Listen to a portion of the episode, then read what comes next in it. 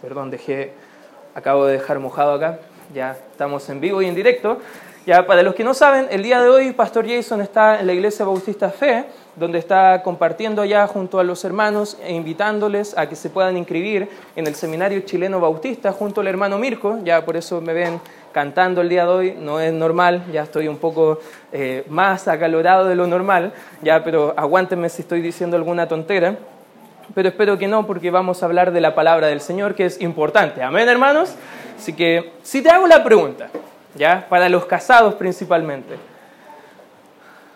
Tu esposa es alguien que tú amas muchísimo. ¿Cuántos dirían varones que su esposa es la persona que más aman en esta tierra? ¿Amén? Amén. Amén. Damas, la misma pregunta. ¿Pueden decir un fuerte amén? Amén. Pero quizás a sola dos, gracias esposa, por lo menos.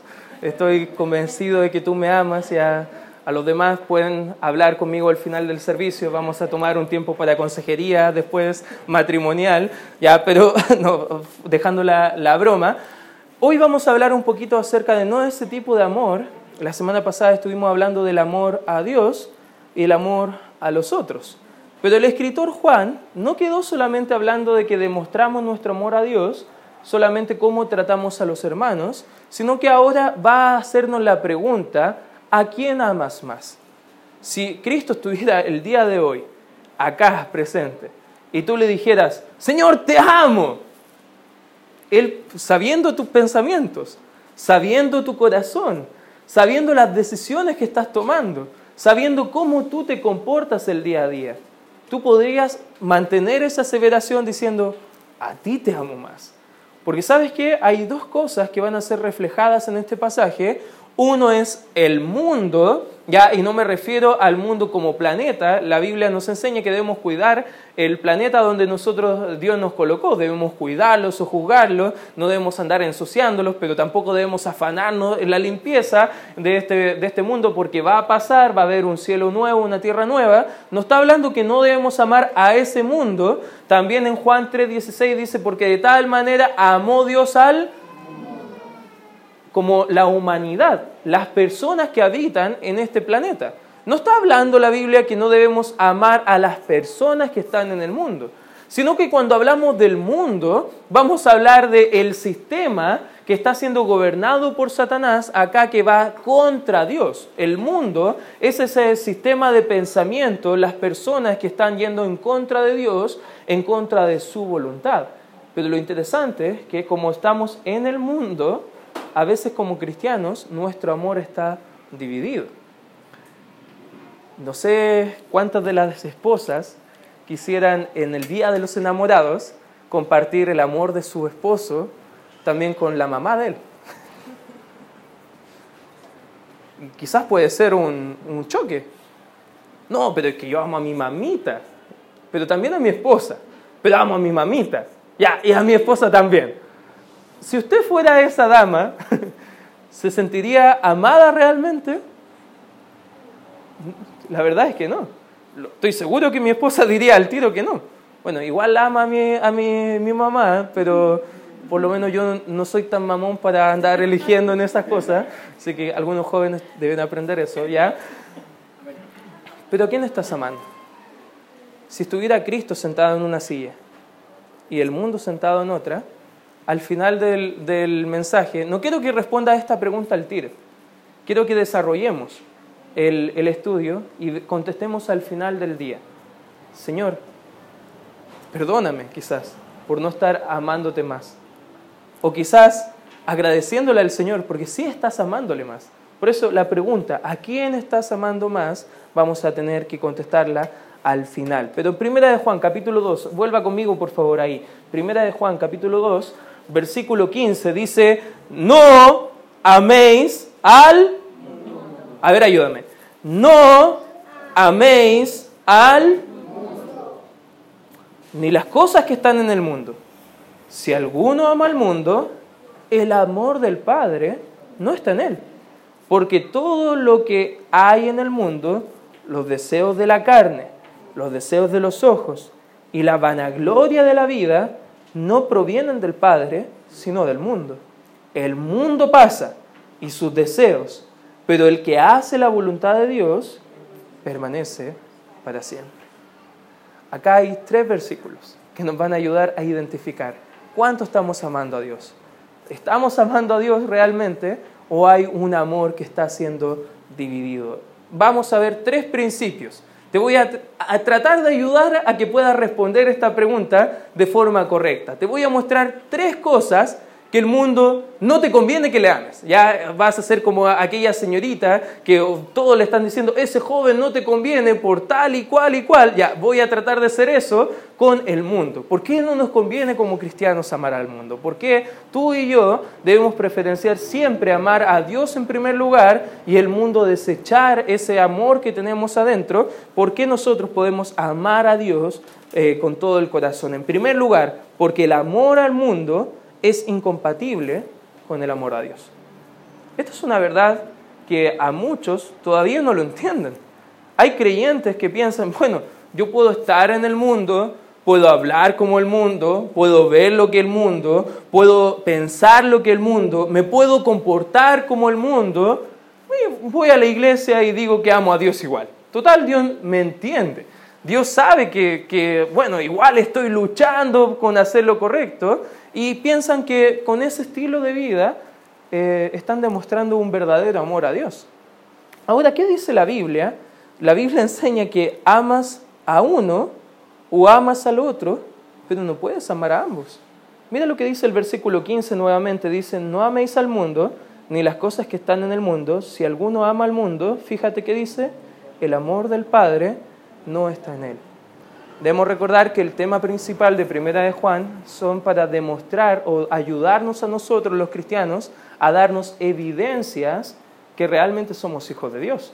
Quizás si tú estás en esta lucha y estás amando más a Dios que al mundo, Juan está haciéndote la pregunta, ¿el amor del Padre está en ti?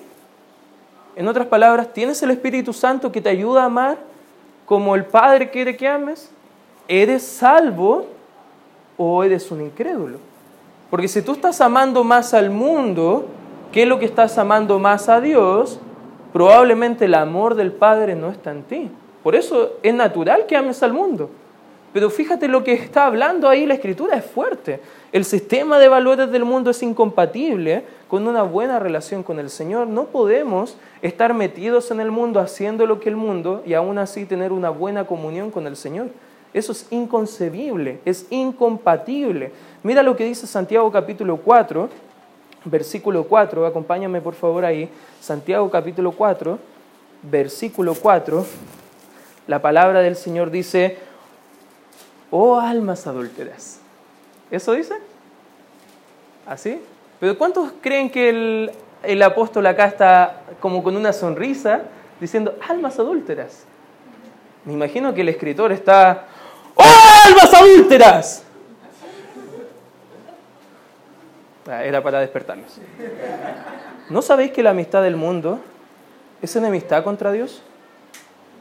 Cualquiera pues que quisiera ser amigo del mundo se constituye enemigo de Dios. O eres amigo de Dios o eres amigo del mundo. Pero ambos no puedes ser. O escoges a uno y aborreces al otro o viceversa. Si tú le dices a Dios, Señor, pero yo quiero, pero me cuesta, y por eso estoy pensando esto. Por eso, bueno, no quiero perder estas amistades. Quizás no quiero perder mi empleo. Quizás no quiero perder esta relación que no me conviene y sé que no me conviene con el sexo opuesto. Sé que a lo mejor no me conviene estar haciendo estos negocios que no, no te honran a ti en el negocio. Sé que a lo mejor no me conviene en mi amor a ti que yo esté tan afanado en escuchar las cosas que el mundo también está escuchando. Sé que no me conviene estar mirando en lo privado quizás las cosas que el mundo está mirando. Hermanos, si tú estás pensando así, volvamos a leer este pasaje. No voy a volver a gritar, dicho sea de paso. O almas adúlteras.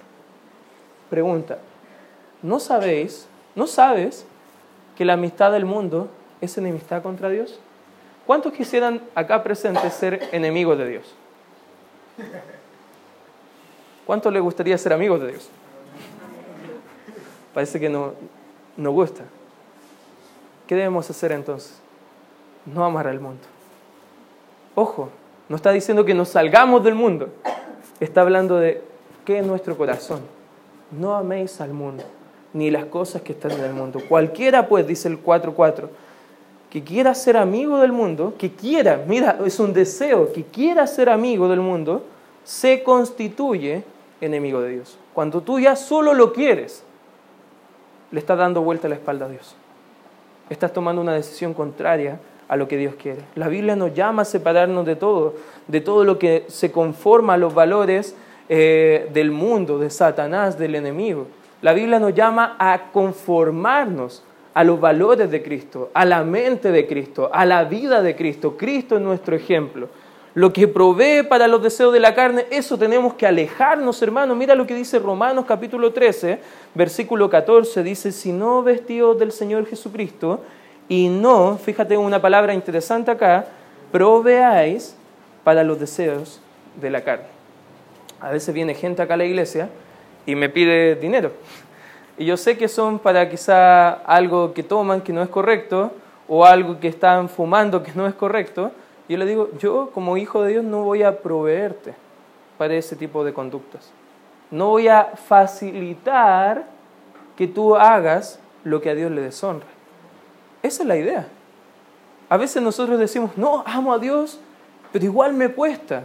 Pero ¿sabe lo que estamos haciendo? Estamos facilitando nuestra carne, facilitando los deseos, facilitando al mundo todo para que al final nosotros en nuestro corazón terminemos amando al mundo antes que amar a Dios.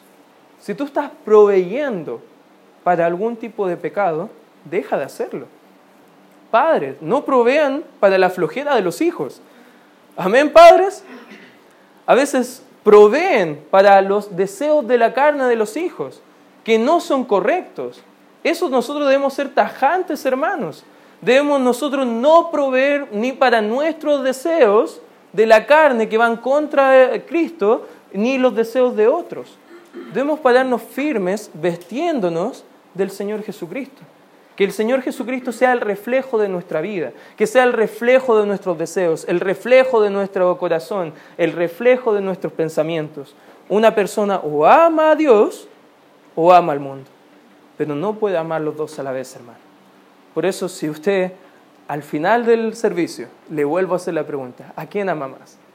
Quizás un argumento de peso debe ser que si usted ama al mundo, no está amando realmente a Dios o está haciéndose enemigo de Dios. Punto número uno. Punto número dos. El amor al mundo es una amenaza. Es una amenaza. ¿Pero para quién? Para ti y para mí. Fíjate lo que dice el versículo 16. Porque todo lo que hay en el mundo, los deseos de la carne, los deseos de los ojos y la vanagloria de la vida, no provienen del Padre, sino del mundo. Hay tres cosas que habla acá el texto que tú y yo no debemos proveer, no debemos desear, no debemos buscar. Estas conductas van a afectar toda tu persona. No creas que esto es solamente, bueno, la parte espiritual es ir a la iglesia el día domingo y lo demás, Dios, bueno, Dios va a estar, me entiende, me conoce.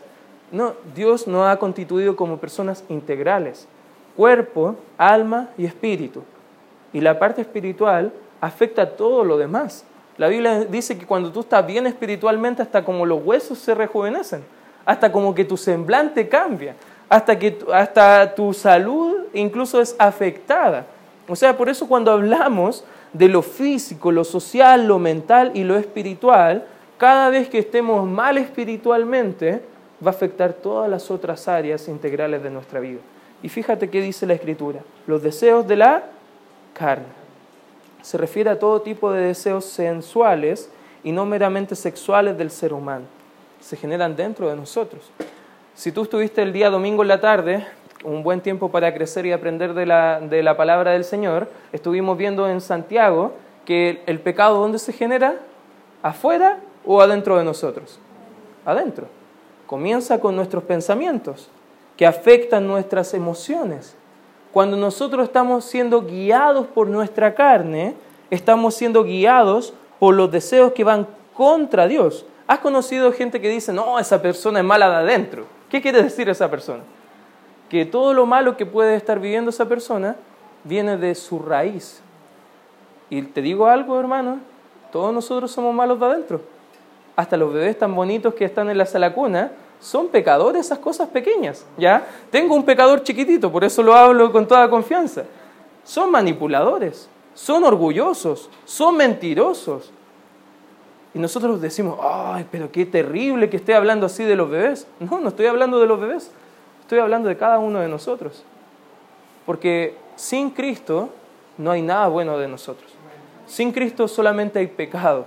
Sin Cristo solamente hay malas decisiones. Sin Cristo está toda esa naturaleza pecaminosa que le encanta al mundo ahí metida dentro de nosotros.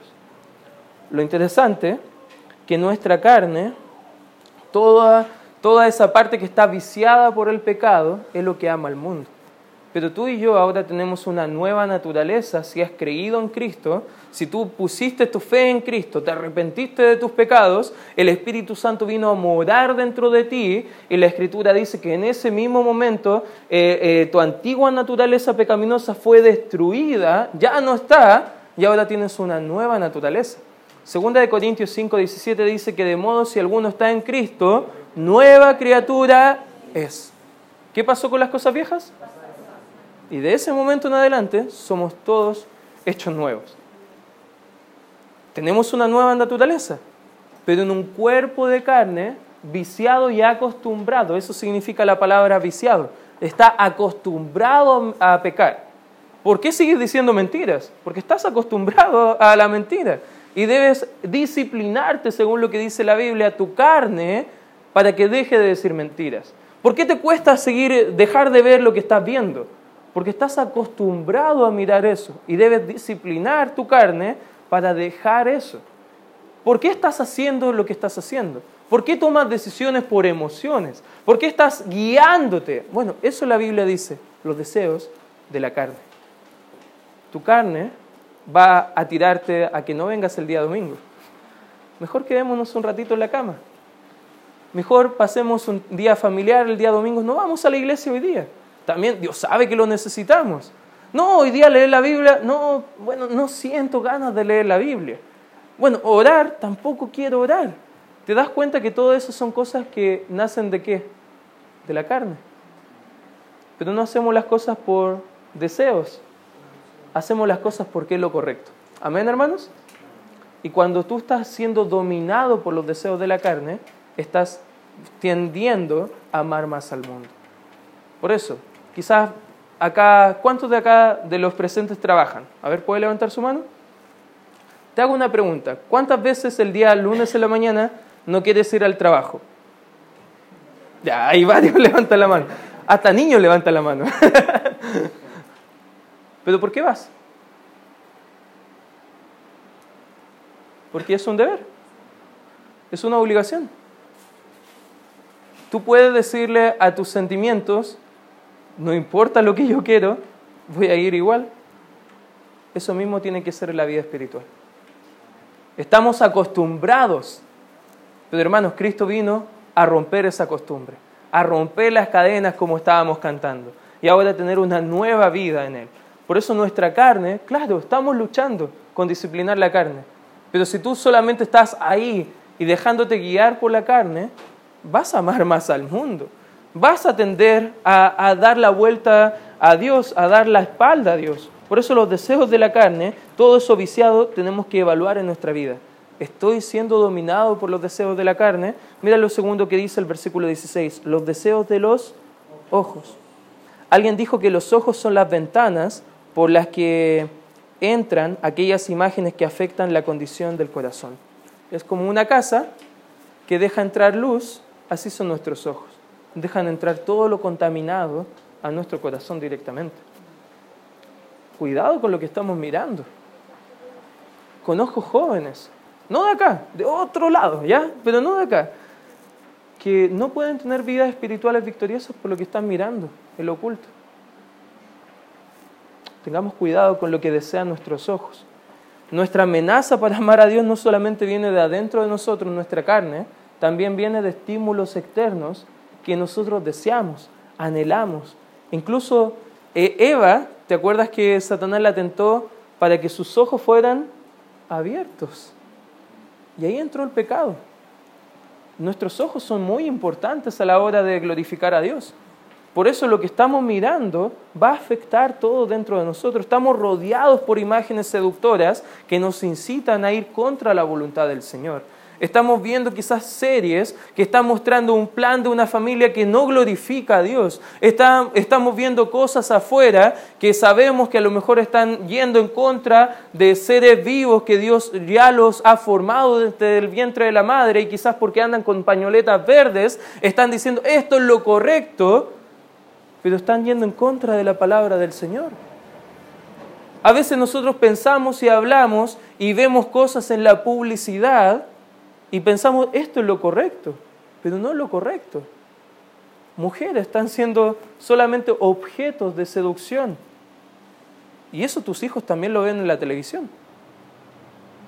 Y el mundo es bien astuto, el enemigo es astuto y quiere bombardear por nuestros ojos que deshonremos al Señor, que nos alejemos de Él. La Biblia nos invita a disciplinar nuestra vista. Mira lo que dice el Salmo 119, versículo 37 Aquí el salmista dice, aparta mis ojos para que no se fijen en cosas vanas. Avívame en tu camino. Conozco algunos varones, yo era de ellos, que pasaba una chica bonita, quizás con la parte del fin de la espalda un poco pronunciada, le daba tortícolis. No sé si tú, tú me entiendes a lo que voy. Y daban vuelta el cuello, hasta le suena el cuello yo cuando era más joven iba a la iglesia y el pastor me estaba discipulando y le decía, pastor, me cuesta, me cuesta dejar de, mirar ahí. Y él me decía, ¿sabes qué? Tú no puedes evitar quizás por la carne que está viciada que la conducta natural se, se muestre y me mostró este pasaje y me dijo, pero tú sí puedes decidir no mantener los ojos, apartarlo lo más rápido que puedas.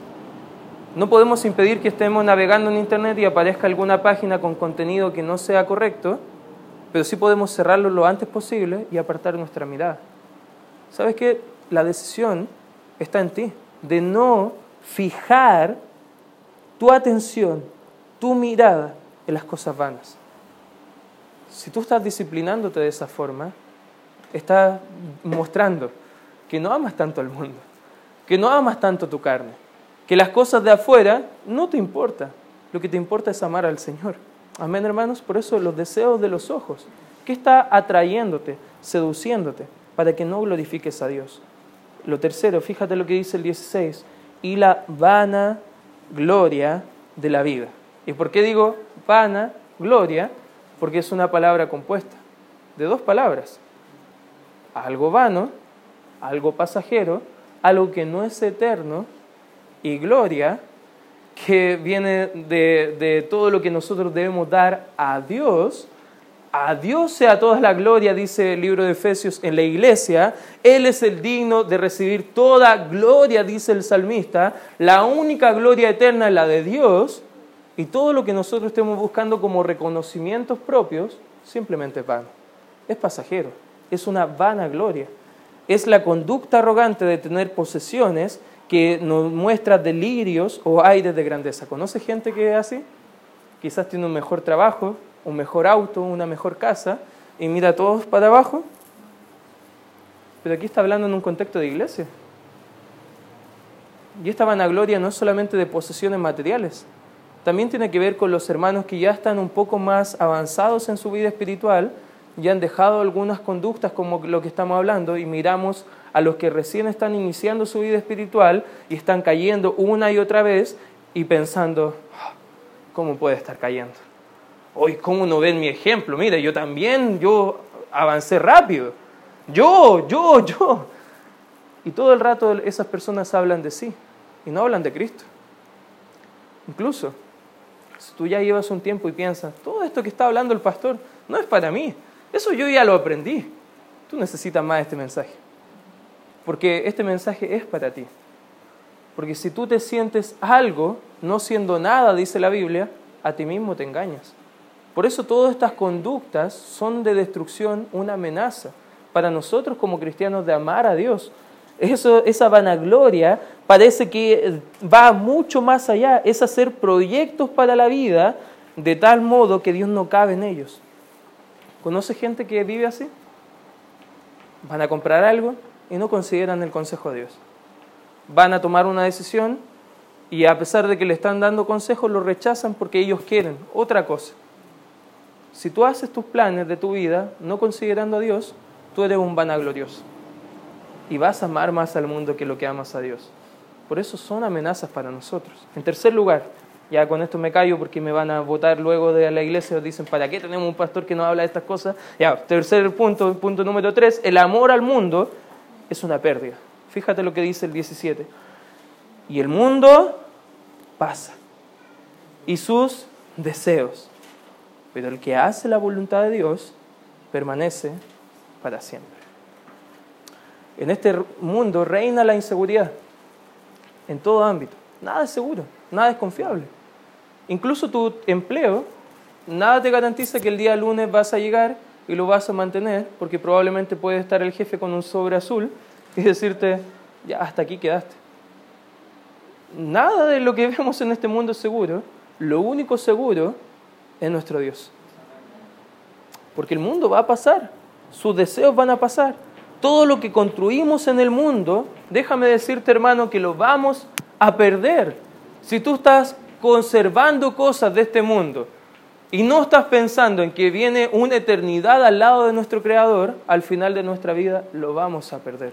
Mira algunos textos de la Escritura que nos pueden ayudar a comprender esto. Mateo capítulo 10, acompáñame por favor ahí. Vamos a ver algunos evangelios. Mateo capítulo 10, versículo 39. Mateo 10, 39. Dice, el que haya su vida, la perderá. Y el que pierda su vida por causa de mí, ¿quién está hablando acá? Jesús. Estás buscando las cosas del mundo, lo que te satisface a ti, lo que te va a traer gloria en esta tierra. Cuando estamos viviendo de esa forma, vamos a perderlo, dice la Escritura. Pero cuando nos despojamos, ojo, no significa que nos vamos a vivir a Marte, hermanos, o que tenemos que vender todo lo que tenemos. No está hablando de eso. Está hablando de dejar nuestra confianza, arrepentirnos, soltar para ir a Dios.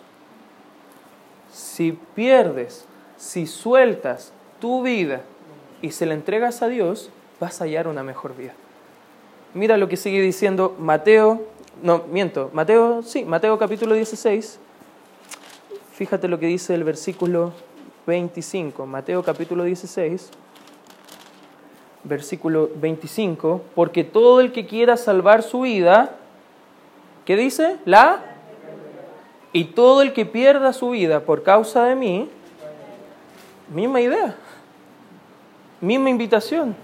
¿Quieres ser mi discípulo? ¿Quieres ser mi seguidor? ¿Me quieres amar? Suelta tu vida y búscame a mí. Abandona eso y busca servirme a mí. Marcos capítulo 8, mira lo que dice.